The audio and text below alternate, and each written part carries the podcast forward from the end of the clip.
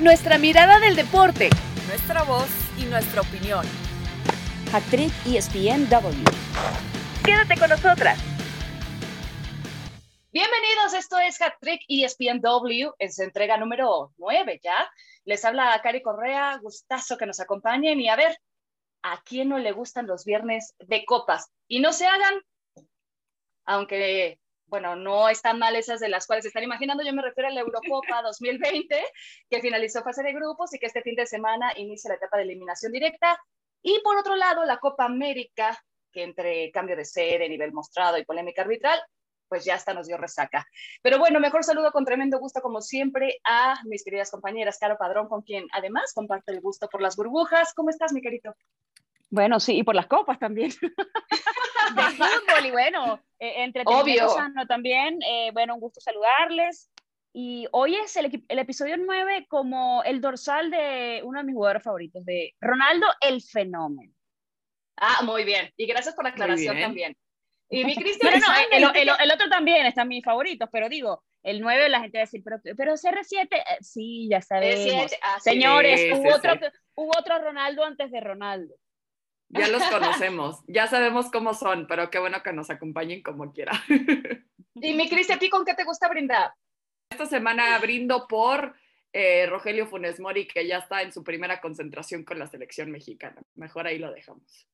Eh, que ese fue tema de otro podcast, muy bueno, por cierto. Así que si se lo perdieron por ahí está, búsquenlo, fue de la semana pasada. Pero hay que hablar de la Euro, mis niñas, 2020, Italia, Países Bajos y Bélgica eh, llegando a los octavos de final de manera invicta, pero eh, especialmente esta poderosa Italia de Roberto Mancini como una de las mejores selecciones en fase de grupos, ¿se ha posicionado como dentro de las grandes favoritas o ya se visualizaba así, mi carito? Bueno, fíjate que yo siento, eh, en el caso, por ejemplo, de Italia, yo había dicho, lo que pasa es que ustedes, claro, me abandonaron esa semana, pero no pasa nada, yo no soy una persona rencorosa. Yo entiendo, cada quien con sus cosas, ¿no?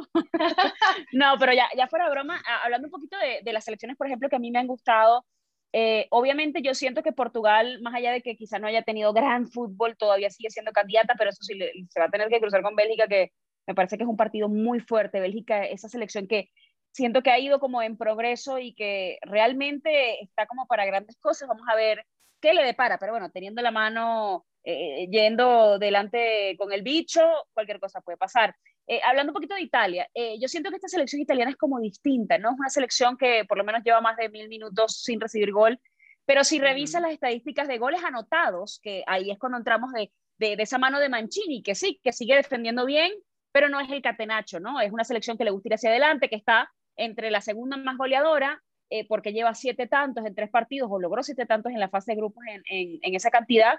Y me parece que tiene una propuesta bastante interesante. Eh, el tema es que siento que tenemos a Francia, que es favorita, a Portugal, que ya saben que a mí me, me, me, encanta y que le pongo la, la, la, fichita. Más allá de Ronaldo, bueno, tengo familia también viviendo en Portugal. Uno tiene sus sentimientos y su corazoncito que se inclina hacia ciertos lados. Muy bien, muy y bien. Y además el tema de Italia, pero es que todos van además en, en el mismo lado en el mismo sí. Entonces, claro, obviamente hay selecciones del otro lado que tú dices, ah, entonces todos los caballos están básicamente en no el hay, mismo sector. Aquí no hay dudas, ¿no? Aquí no hay dudas como, como lo hay, lo que hemos visto en cuanto a resultados, en cuanto al partido, porque a, a pesar de que vimos la victoria de 3 por 0 de parte de Portugal sobre Hungría, sabemos que se tardó en encontrar el gol, sabemos que Hungría le puso una buena pelea, se relajó un poco y ahí fue en donde aprovechó a alguien con el nombre de Cristiano Ronaldo también pero yo creo que entrando a esta Eurocopa es interesante que Italia pues no era como que de los máximos favoritos, ¿no? Pero en cuanto a consistencia me parece que es el que más convence en este momento porque pensábamos que era Francia y luego vemos a Francia también con un par de empates y dices pues bueno, así hay manera de, de pelearle ahora, pero me gusta lo que, lo que dices, Caro, porque es la realidad que siempre definimos al equipo italiano, a la liga italiana en general, como una muy defensiva y no destacamos las opciones que tiene al frente, que, que son dos nombres importantes también como Chiro Immobile, como Lorenzo Insigne, que los dos vienen de temporadas interesantes, no obviamente de las más destacadas, pero vinieron con ganas también como para ya dejar atrás este pasado de Italia y es un pasado reciente también porque no pudo participar en el, en el Mundial del 2018 y yo uh -huh. siento que ya merece realmente ver los frutos de este cambio generacional que habían estado esperando tanto y veíamos imágenes de los aficionados festejando desde Roma. Entonces, qué bueno que se esté viendo esta cara distinta de la mano de Mancini también. Y por qué no pensar en que puede mínimo llegar hasta la final o ser ya esa selección de nueva cuenta a temer y que lo van a tener un tanto complicado. A mí también me llena el corazón luego de no haberlos tenido en la pasada Copa del Mundo, ver ahora a un bloque que brilla por encima de las individualidades y que va jugando un ritmo que deja buenas sensaciones, pero les tocó un lado del cuadro, eh, chicas, donde eh, pues directamente va a tener que enfrentarse esta Italia con el que salga entre Bélgica y Portugal, que no va a ser nada sencillo, y de ese mismo lado también está la otra eh, de las favoritas, la actual vigente campeona del mundo, Francia, Quizá algunos lo han planteado como mucho más sencillo el otro lado, una Inglaterra o Alemania que quien salga de ese duelo se perfila como el gran favorito para llegar a la final. ¿Les parece que sí depende mucho del lado del bloque o de bracket donde les haya tocado participar la complejidad para llegar hasta la instancia final, Caro?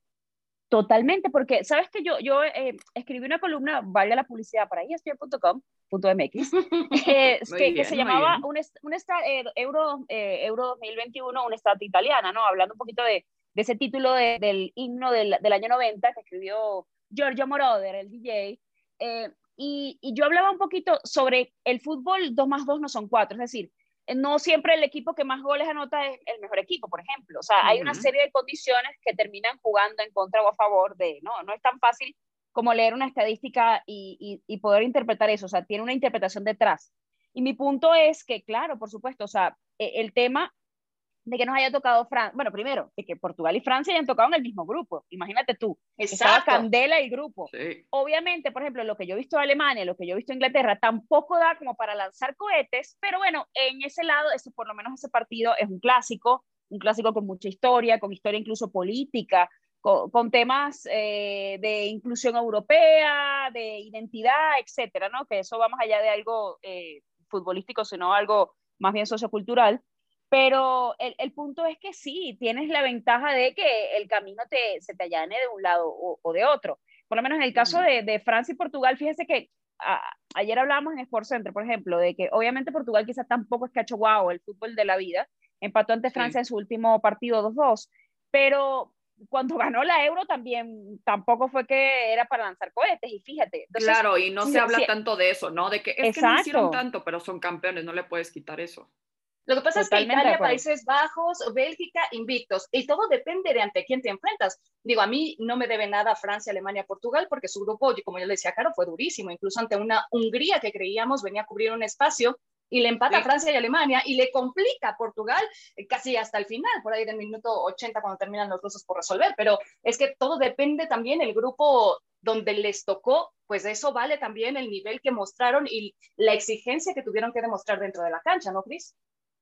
100%, y, y, justo revisando los cruces estoy viendo que Países Bajos, si es que supera a República Checa, que tampoco va a ser así, wow, súper fácil, se uh -huh. puede enfrentar o a Gales o a Dinamarca. Y yo quiero destacar obviamente lo que hemos visto de Dinamarca, que todos sabemos uh -huh. cómo arrancó desafortunadamente esta Eurocopa.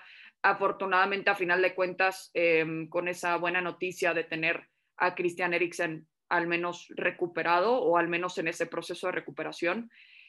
Eh, en cuanto a Inglaterra contra Alemania, que se puede enfrentar a Suecia, a Ucrania, digamos que ahí no debería de tener problemas si es que avanza Inglaterra. Alemania sí me deja todavía un poco más de dudas. En cuanto a Croacia y España, ahí yo creo que podemos estar de acuerdo que, que, que España está en la cuerda floja, ¿eh? que todavía lo dejó como hasta sí. el último segundo también, sí, claro, eh, goleó al final, y, digo, Chris, consideremos y, el rival. Y, sí. Claro, Cris, y además eso vamos a ver si esa falta de gol, o sea, a ver, los cinco goles en el último partido no necesariamente quiere decir que entonces ante Eslovaquia sonríe exactamente. Entonces, vamos a ver si se mantiene eso, porque volvemos a hablar de lo que mencionaba antes, de a quién le haces gol y en qué circunstancias también. Sí, claro. No, los de Luis Enrique van a tener que atar en, o traer en cortito a Luka Modric, que es el hombre ahí que marca las diferencias en el cuadro balcánico, pero que también está subcampeona del mundo, eh, sufrió durante la fase de grupos y vaya que le sufrió. Y ahora que ya mencionabas, eh, Cristi, a Eriksen, eh, mi mente va hacia las individualidades, porque eh, evidentemente mucho se ha hablado de Cristiano Ronaldo, es un monstruo con más goles en Eurocopas, pero mundiales, el máximo anotador a nivel de selecciones, en fin, el, el hombre que no se rinde nunca y tiene 36 años, el le entero, sabemos que es un gran ejemplo de disciplina y exigencia, primero para él mismo y luego para, obviamente, los que le rodean, pero es la gran figura, ha sido la gran figura del certamen y todavía el hombre a seguir en lo que viene. Yo creo que en lo individual, en cuanto a sus números, en lo que vimos en la fase de grupos, y fríamente viendo los números, sí. Pero en lo colectivo, siento que Portugal está haciendo un esfuerzo como para no depender de él, que está bien, porque vemos cómo le va a la selección de Argentina todavía con esta Messi dependencia que lo vamos a platicar un poco más adelante. Pero yo creo que tiene tantas opciones también al frente, pero a final de cuentas sigue siendo ese hombre que destapa la desesperación, que como que aparece en los momentos importantes. Lo vimos en ese doblete además que tuvo para ya ser histórico y superar eh, los numeritos de, Michel Platini. Al pisar el campo ya fue histórico también en esta Eurocopa. Eh, pero para contestar tu pregunta, yo creo que no sería como un mega desastre para Portugal si es que no puede jugar los 90 minutos completitos. Y yo creo que es destacar de lo que es capaz este equipo de Portugal, aunque le vimos también las carencias obviamente frente a Alemania, que eso es algo que también tiene que tomar en cuenta eh, esta selección para lo que viene también al frente, más que nada con este equipo de Bélgica, que sabemos que es bastante peligrosa también. Aunque Bélgica, siento que, las dos selecciones de Bélgica y de Inglaterra eh, ya tienen como que Bélgica más que Inglaterra con la etiqueta de, caballo negro, ¿no? Bélgica lo tiene desde hace mm. mucho tiempo y se puede demostrar ahora contra Portugal, pero no estoy descartando de que Portugal y de que Cristiano Ronaldo, que sabe aparecer en momentos importantes, no siempre, eso sí hay que destacarlo, no el 150% del tiempo aparece CR7 y no le podemos exigir eso también a una sola persona de cargar todo el equipo. Eh, pero a final de cuentas sí lo tiene que demostrar al menos en este próximo partido y convencer a sus compañeros contra Bélgica. A mí me pasa, Caro, que con Bélgica desde hace años lo vemos en los primeros lugares del ranking FIFA y escuchaba algunos decir que, bueno, han demostrado por qué hoy por hoy son la primera posición justamente de ese ranking, ganando sus tres partidos de etapa de, grupo. Sabemos que tienen a un Kevin De Bruyne y un Romelu Lukaku como las principales figuras, pero es una generación que siempre me deja la sensación de que a la hora de la verdad no les alcanza. Y, y sé que pinta para ser uno de los eh, grandes duelos de estos octavos de final, pero siento que aún así sigue faltando una gran figura, una estrella, como esa, esa voz cantante dentro de la cancha, como si lo es Cristiano Ronaldo, a quien van a tener enfrente en ese duelo frente a Portugal. Sí, por supuesto. Es que, a ver, también yo siento que hablamos, eh, Cristiano para mí está, es superlativo, ¿no? Está por encima del talento de cualquier eh, eh, Romelu Lukaku, Kevin De Bruyne, esa combinación que, que, por ejemplo, vimos justamente en asistencia y gol ante, ante Finlandia en esa victoria 2-0 ante de Bélgica.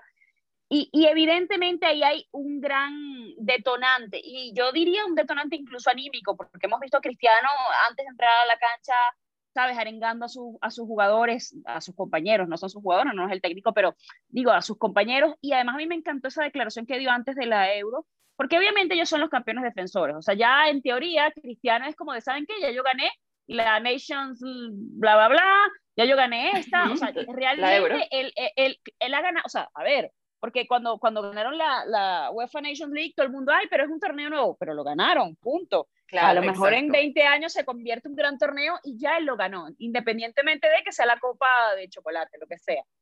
Que no lo digo, no, lo quiero, no la quiero minimizar, pero digo, hay mucha gente que empieza, no, pero eso no tiene historia. Bueno, pero, pero la ganó, punto. Y, y sí siento que cuando él, él la previa, él decía, yo tengo más ganas en esta edición que en la pasada. Imagínate tú, y volvemos al punto de que no hemos visto quizá una gran Portugal, pero eh, en, el último partido se vio medio mejor. Yo siento que sí viene con, con, ese ímpetu y sigue siendo una gran selección, sigue siendo para mí una de, de las favoritas. Eh, Bélgica, obviamente, está, son, son, esas selecciones que están como en proceso de armado, ¿no? De, eh, que tiene grandes jugadores, que vienen haciendo un muy buen fútbol. Los vimos, por ejemplo, en Rusia pero en Brasil, por ejemplo, tuve la oportunidad de verlos en vivo y, eh, justamente ante la selección local y es una cosa espectacular.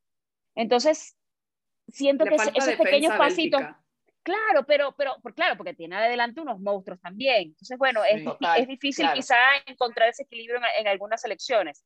Pero para mí no va a estar fácil para Portugal. Yo no sé si lo va a tener cantado, no lo digo así.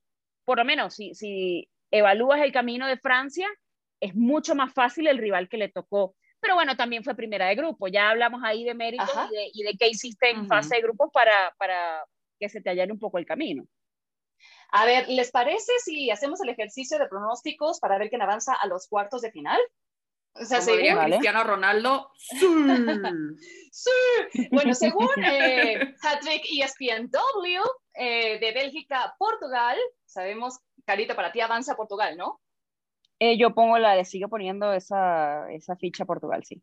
Eh, yo también, ya expresé eh, las dudas que me deja Bélgica desde hace rato. ¿Tú, Cristi, estás con nosotras?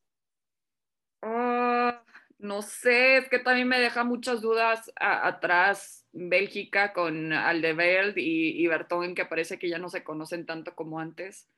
Entonces súmate a- con nosotros a Portugal. Me, me- me tengo, me tengo que quedar con Portugal. Eh, la selección de Bélgica Venga. seguirá siendo ese de- del casi, casi, casi. Ahora, entonces nos quedamos Portugal con Italia en los cuartos de final. ¿Les gusta? Sí. Italia, sí, sí. Yo, yo no creo que Ok. Austria sea mucha pieza para esta selección italiana que viene jugando muy bien.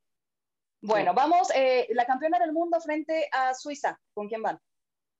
No, Francia. Francia. Francia. Francia, sí. ok. Ah, este duelo que luce mucho más parejo, Croacia frente a España. Ay, Dios mío. Ah, Croacia. Tiene mucho Ay, que resolver España todavía. Sorry. Yo voy, a, yo, voy a poner, yo voy a poner un partido en penales de sufrimiento y al final España, porque bueno, el corazón también lo tienta a uno, ya saben que yo estudié allá, Va, etcétera, va, va. etcétera, bla, bla, bla. Eh, me voy con A España. mí, a mí también no sé qué me da eh, España, eh, el lado de la motivación ahora con Luis Enrique, la juventud, eh, sabemos que están eh, desde hace rato en un cambio generacional. eh, déjanos España, Cristi. España-Francia Es sería un gran eh, duelo de España- cuartos de final. Claro, de, con go- de con querer de ese duelo, pero. Ah, de Sí, para- para callar críticos, ¿eh? No, sería una gran historia, pero no sé, mi, ustedes hablan con el corazón, yo ahorita con lo que, lo que me está diciendo mi, mi pancita. Que no es está mal, Croacia. no está mal lo que dice Cristi, ¿eh? Imagínate un Francia-Croacia, es como la reedición de la final de la Copa del Mundo. Uh, Digo, nada más ahí se las dejo. Exacto. La- los dos son grandes historias, ¿eh? Gracias, Cari. Bueno, vámonos del otro lado del bracket, en los que, eh, pues, a según eh, se perfila como el lado más amable, eh, Suecia ante Ucrania. Suecia, ¿no? Ucrania. La sorpresa de la fase de grupos, primer yo me voy, yo me voy con. Ucrania. Yo me voy con Ucrania. Por llevar la contraria nada más. Ok, Suecia. Ok, vamos, en Suecia, 2 a 1. Inglaterra-Alemania. Ay, ay, ay. ay, Mira, ay. Yo creo que Juegan en Wembley, que- ¿eh? Eso. de- o sea, tú Juegan en que ese, ese duelo tiene además un tinte adicional, más allá de lo histórico y todo lo que sabemos político que pasó. Eh, Sí. La selección inglesa hace algunos años con- eh, se asesoró o se comenzó a asesorar con la selección alemana, con la federación y también con la de España para replicar ciertos procesos internos que hicieron en categorías inferiores y que los llevaron a ser exitosos, tanto España como Alemania. Imagínate tú, entonces yo siento que al final eh, a veces uno desconoce esta selección alemana, pero Alemania a veces se cuelga de su escudo y yo creo que va a ganar Alemania. Alemania. Ok.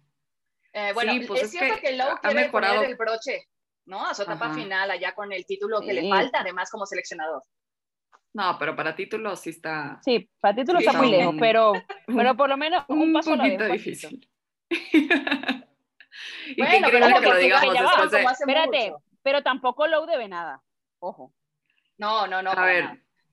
yo, yo le tengo fe a, a Inglaterra. Football is coming home, pero no, no creo. Bueno, entonces, ¿les parece Alemania-Suecia? Ujú. Ok, Vale, bueno, vale. y Países Bajos pasa, ¿no? Eh, después de enfrentarse a República Checa. Yo creo que sí, Pues, es la selección, la debería, selección goleadora sí. del torneo. Eh, digo, Sí. volvemos al punto de que esa estadística no es sino una estadística, pero yo siento que sí lo van a pasar. Bueno, eh, y finalmente Gales ante Dinamarca. Dinamarca. Dinamarca, sí. Bueno, sí entonces el- esos serían los corazón. cruces. Países Bajos ante Dinamarca, eh, Alemania ante Suecia. A ver, corríjame si en alguno me equivoco, pero creo que no, vamos bien. Este, Portugal ante Italia. Italia. Francia ante Francia, España, España. que dejamos abierta Ajá. la posibilidad de que pueda darse una revisión de la final de Rusia 2018. Sí, 100%. Ok, correcto. Me gusta. Bueno, señores, pues ahí está. Eh, obviamente estas son las predicciones que nosotros hacemos con el corazón y visto lo visto en la fase de grupos, eh, que tampoco tenemos una bola de cristal, después no nos acusen, pero lo hacemos con todo nuestro cariño. Vamos a hacer una Sí, pausa. no, no, no, es- no es que ustedes dijeron y yo puse el sueldo, señor, para Ah, ser sí, sí, sí. consciente también. Sí, por favor. Con sus Contraten a su Buki. Ahora que si ganan, sí nos pueden invitar a algo, ¿no? Nos- se la mandan a nuestro Sí. productor. Este, 100%. hacemos una pausa en Hat Trick ESPNW, pero ya volvemos porque hay más copas para este viernes. Estamos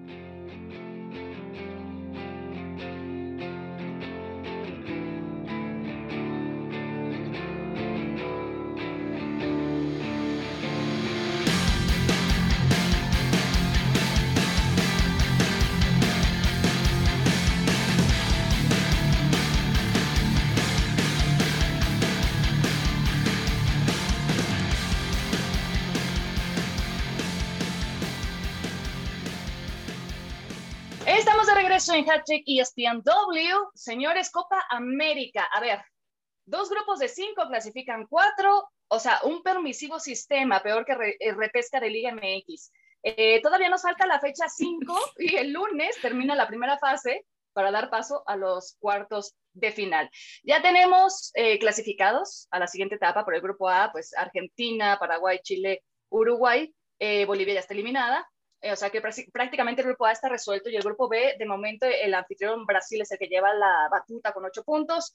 Y después eh, se estarán peleando, pues ahí los siguientes eh, espacios: Colombia, Perú, que están empatados en, en puntos, y Ecuador y Venezuela con dos. Ahora, ¿Brasil ha sido tan dominante como se esperaba, Cristi? Yo creo que al momento sí, al 100%. Sigue con esa etiqueta de, de máximo candidato al título, aunque sí en el último partido contra Colombia, que sabemos que hubo bastante polémica, también arbitral. Bueno, ya están pidiendo hasta eh, la, la suspensión de- del árbitro también. En Bueno, esta a, Pitana, si a- no- a si no me Pitana le tuvieron que, con- sí, le- tuvieron que mandar eh, protección policial a su casa porque estaban amenazando de muerte a su esposa, imagínate tú. Sí, vi que, es que vi que le contestó a varios aficionados también colombianos en sus redes sociales. Eh, Entonces, sí es, pues, pues es un momento de mucha tensión, ¿no? Porque justo también, eh, no me acuerdo en qué Copa América, pero dijo Leo Messi que, eh, que estaba prácticamente hecho para que Brasil fuera campeón. Entonces, obviamente, pues no es culpa de los brasileños, ¿no? No le están pidiendo al árbitro también que, que le dieran eh, justo también ese gol que eventualmente fue, fue la del empate y luego agregan unos minutos, bueno, bastantes minutos al final, que es en donde sacan el 2 por 1. Pero a, pesar de esto, yo creo que Brasil es demasiado fuerte, es, va a ser muy complicado que lo detengan también. Sabemos que eh, Tite ha, hecho algunas rotaciones, entonces hasta esto, pues sus jugadores, sus protagonistas pueden llegar más descansados ya esta, a esta próxima fase. Entonces, para contestar tu pregunta, Cari, sí, o sea, no, no me genera dudas Brasil al respecto. Escuchaba también la, la conversación del VAR entre árbitro y, y VAR, vaya la, la redundancia, eh, describir de lo, del qué fue lo que pasó, porque al 77 le pega al árbitro, pero mantiene posesión Brasil. Sin embargo, lo que argumentan, según tengo entendido, es que genera a final de cuentas una situación de gol pero lo revisan el, el VAR muchas veces, incluso un posible fuera de lugar, que no estaba ni cerca, siento que ni VAR necesitaban para aclarar eso, pero al final le dicen, sí, confirma el gol, confirma el gol. Entonces, eh, el árbitro central está siguiendo las indicaciones del VAR, pero es obviamente polémica y desafortunadamente yo creo que, y Caro seguramente estará de acuerdo conmigo, yo creo que más que nada hemos visto más plática de la Copa América fuera del campo que dentro de, por la situación todavía de la pandemia, por temas de logística y ahora por temas arbitrales. Sí, mira, yo siento que eh, de, empezando, cuando Argentina dice, ¿saben qué? Yo no puedo hacer la Copa América, eh, cuando Colombia ya se había retirado, que Brasil además, y, y volvemos al punto, sin, sin querer meternos en aguas que no son nuestras, Brasil estaba en, en, el tema COVID, que hay que nombrarlo porque evidentemente ha movido nuestro mundo del deporte, el mundo en general. Brasil estaba en como el, el país de Latinoamérica con más complicaciones en cuanto al virus, ¿no? Entonces para mí era como de, ¿se va a hacer la Copa América? Bueno, sigue muy lejos. Bolivia llegó con Martins y con varios de los referentes que enfrentaron a Venezuela contaminados.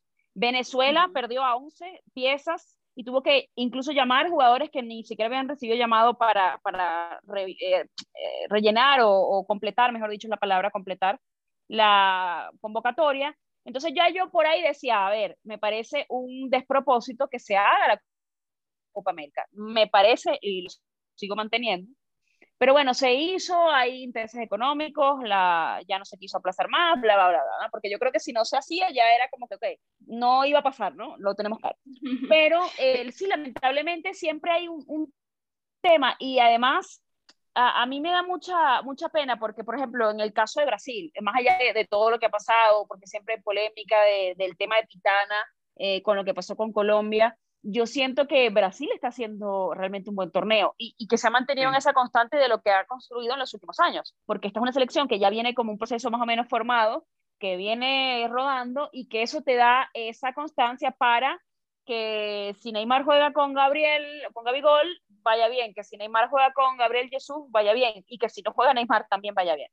Entonces sí, siento que, que, en el caso de esa pregunta que le haces a, Cris, sí ah, para mí sí siento la diferencia, pero ya yo la notaba en las eliminatorias, aunque este torneo es un poco particular, por ejemplo, Perú es una selección copera, una selección que fíjense que llegó a la, a la pasada final, eh, que Venezuela, por ejemplo, ha llegado en los últimos años casi siempre ha, pasado cuartos de final y llegó en 2011 a una semi y se enfrentó a Paraguay, que Paraguay ha, ha dio sorpresa en el último partido.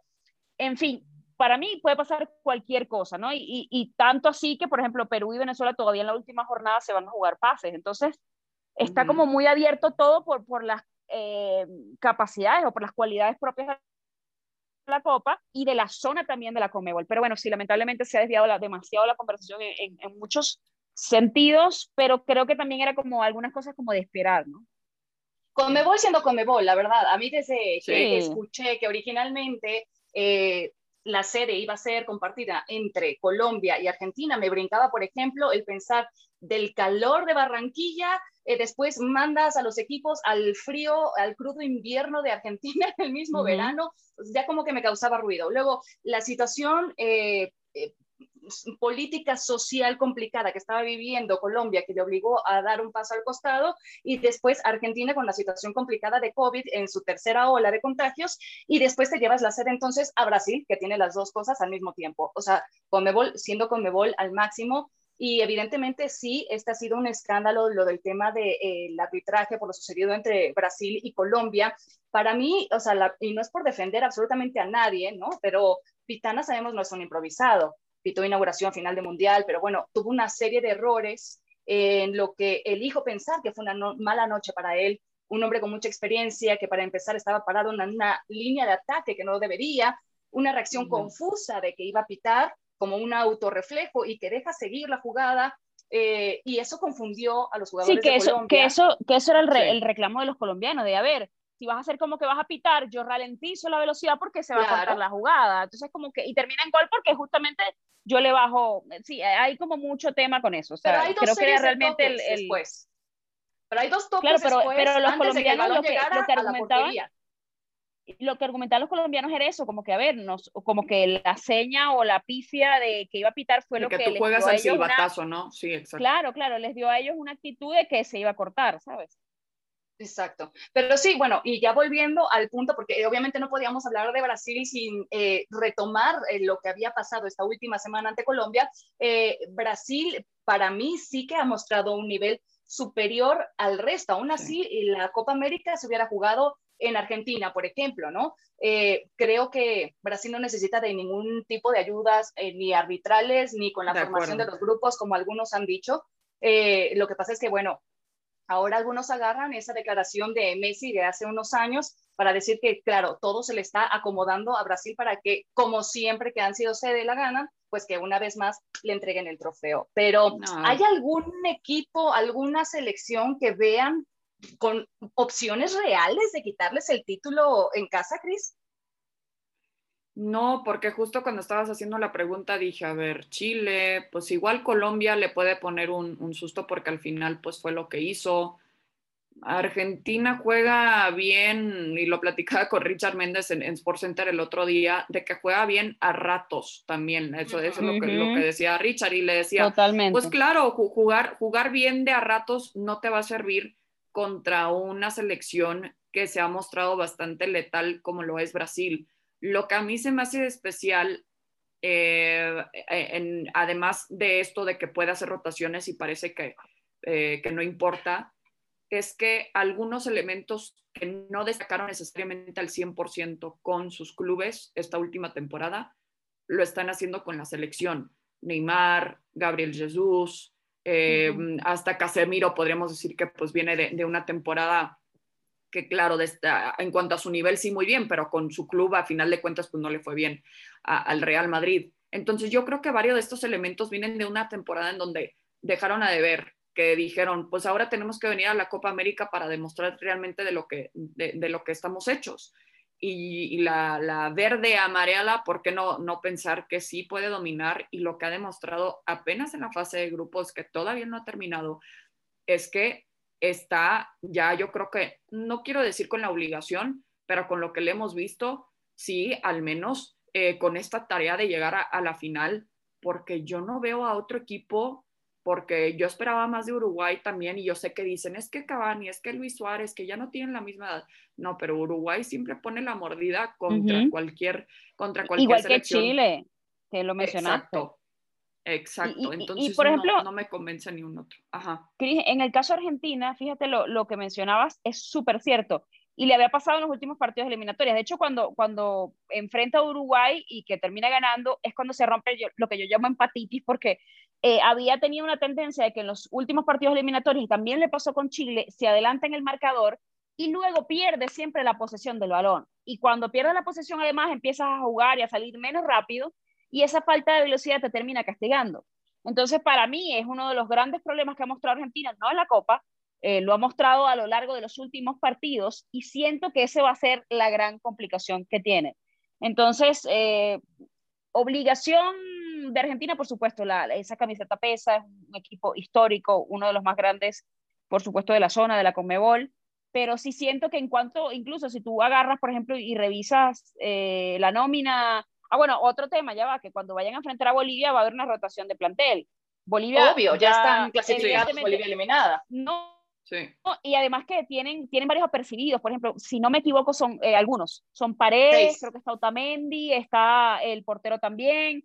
Entonces, eh, Martínez, el portero, si revisas un poquito eh, el panorama, por ejemplo, y revisas las alineaciones, no sé, a Rodríguez, Paredes, Di María, Messi, Gómez, Agüero, no sé, Romero, Martínez, Tagliafico, eh, realmente no tienen una nómina de superestrellas como quizá en años anteriores. Lo que pasa es que siguen siendo buenos jugadores, que si me los da los agarro, evidentemente, para mi equipo, pero comparado con, con otras eh, selecciones argentinas, por ejemplo, cuando estaba Macherano, cuando estaba el jefecito, que tenían quizá unos nombres propios un poquito más de peso y en mejor situación y en mejor circunstancia ya esta selección argentina no es esa selección argentina.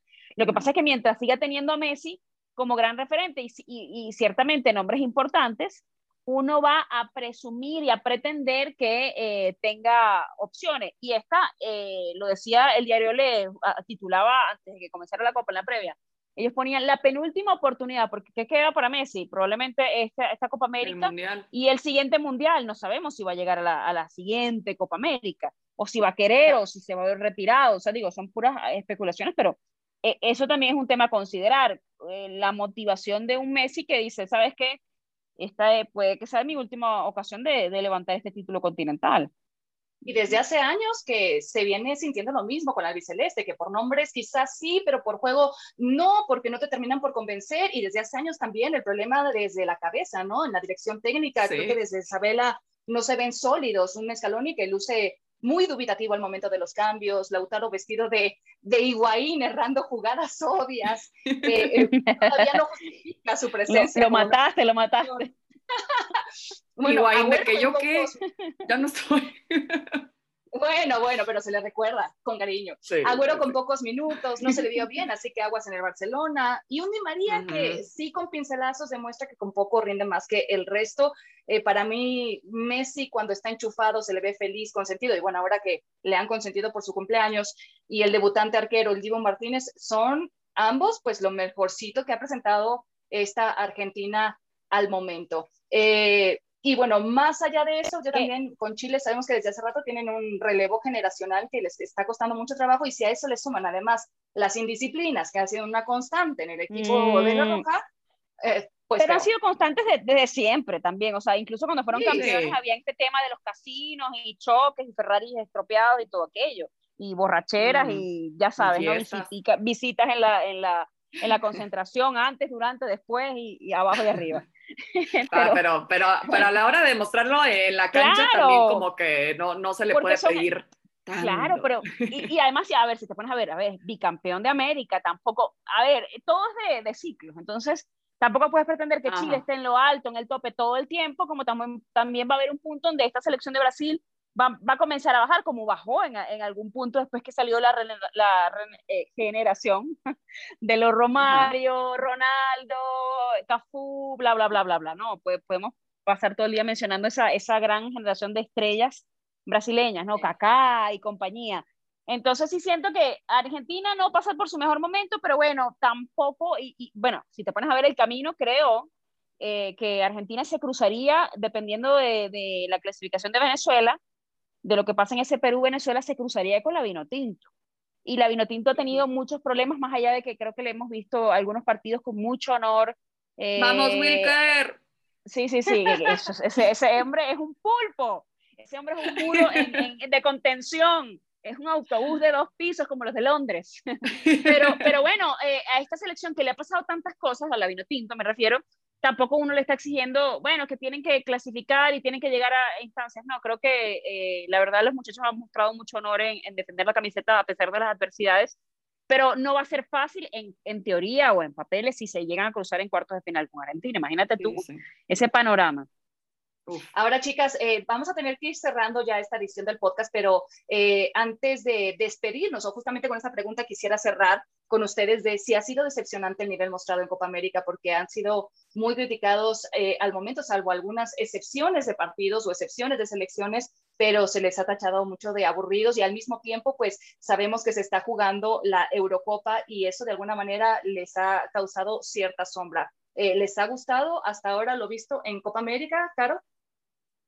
Eh, pues sí, realmente es que también uno que ve la eliminatoria es como más o menos lo que uno esperaba encontrarse, ¿no? Eso, Brasil eh, por encima del resto, un Ecuador que se puede meter por allí. Eh, por cierto, también podría Argentina cruzarse con Ecuador, también quiero aclarar.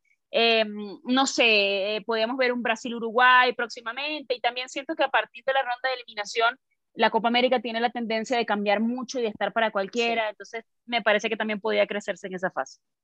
Yo creo que la gente lo, lo, describe como, entre comillas, aburrido porque es aburrido cuando un equipo domina, ¿no? Y parece que Brasil es el que está mega dominando y parece que es el que va a mega dominar también para lo que viene en esta Copa América, pero a final de cuentas, pues yo no voy a estar molesta con, con ver un, un, torneo como la Copa América, que siempre las elecciones muestran una garra que honestamente no vemos eh, en la Eurocopa. También digo, sé que las comparaciones son odiosas, pero pues para mí como que es hablar de, no sé, del torneo de, la Liga de, Argentina versus lo que vemos en la Liga Italiana. Pues son eh, dos cosas que a final de cuentas sí tendrán mucho en común en cuanto a cultura, en cuanto a historia, pero a final de cuentas dentro del campo pues siempre crean historias muy distintas. Sí, entiendo que son solo 10 elecciones ante la no presencia de las invitadas y a diferencia de las 24 que eran de la Euro, que se jugaba también al mismo tiempo, pero el sistema eh, para mí eh, de esta fase de grupos sí ha ido en contra de la alta competitividad que veíamos en otras ediciones, algunos partidos de bajo nivel y ni qué pensar a la fecha 5 que viene ya con cuatro o más selecciones clasificadas que, quizá juegan a medio gas o con suplentes, pero eh, si hay algo que me puede emocionar es lo que decía Caro, que a partir de eh, las siguientes instancias sabemos que se empieza a aprender de manera distinta y que el albiceleste en todo caso, que ya hemos hablado acerca de sus características, solo podría jugar con la verde amarela en una eventual final Y eso sí que podría ser lo mejor, creo que le podría pasar esta deslavada Copa América. ¿Están de acuerdo? Sí. Estamos de acuerdo. Y ahí, mamá, ¿tú te imaginas? No, yo no sé, yo no sé.